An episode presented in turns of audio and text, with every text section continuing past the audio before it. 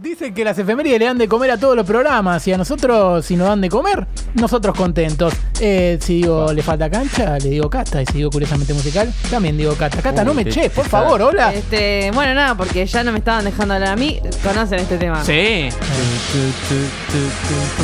Tipo, es el video ese de YouTube que dice. Pop-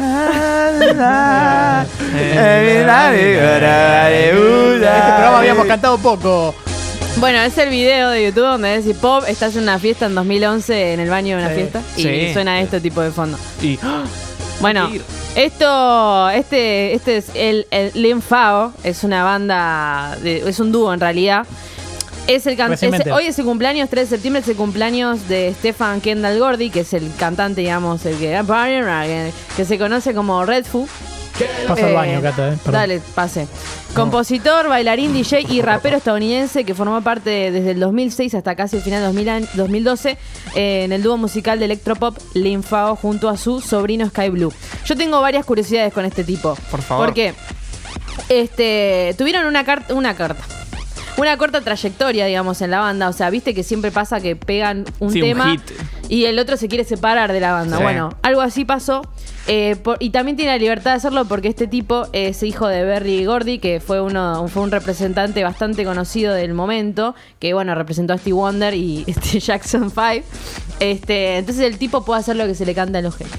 Nada, un poquito de él dice que nació el 3 de septiembre de 1975, siendo el, octavo y menor hijo de Berry Gordy, fundador del sello discográfico Motown. Este, asistió a la escuela secundaria con Will I Am, que es el de Black Eyed Peas, y se graduó en 1995 en el Instituto Paradise Charter High School de Pacific, Pac- no sé qué cosa, en Los Ángeles, California. Como curiosidad, tiene una amistad con la conocida heredera Paris Hilton. bueno. Porque los padres se conocían, simplemente.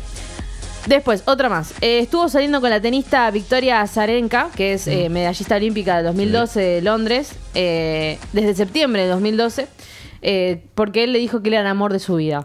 Bueno, bien. Y se enamoran, me parece. Es el Y, primer paso ese. Tras un tiempo haber salido, se separan. Amu. Ah, bueno. Eh, así que- Te Espérate justo. Pincho. En septiembre de 2013 lanza un sencillo, estrenado en eh, X Factor de Australia, o sea, él estaba como Mm. jurado, a- ayer como estrenó María Becerra, por ejemplo. Eh, y debutó en el número uno ese hit, bueno, fue jurado en 2012 La Voz, qué sé yo, bla, bla, bla. Mm, La Voz no, de X Factor. y en 2015 ya dejó el programa definitivamente y desde ese año no se sabe nada de él. Tipo desapareció. El tipo saca un, te- un hit wonder, que se le dice a un hit que Sí. de alguien que solamente Sí. pega una vez. Hit. Wonder se le dice. Sí. Es como el One Season sí, Wonder. Wonder de- Hit, No, una no cosa así. idea, no manejo el inglés. Y bueno, el chabón se hizo conocido por este temazo, que es un tema, o sea, Sí, marcó sí, una sí, sí. década.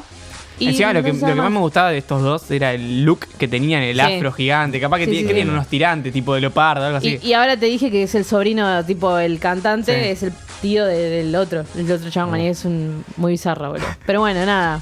Eh, vamos, eh, tiré data.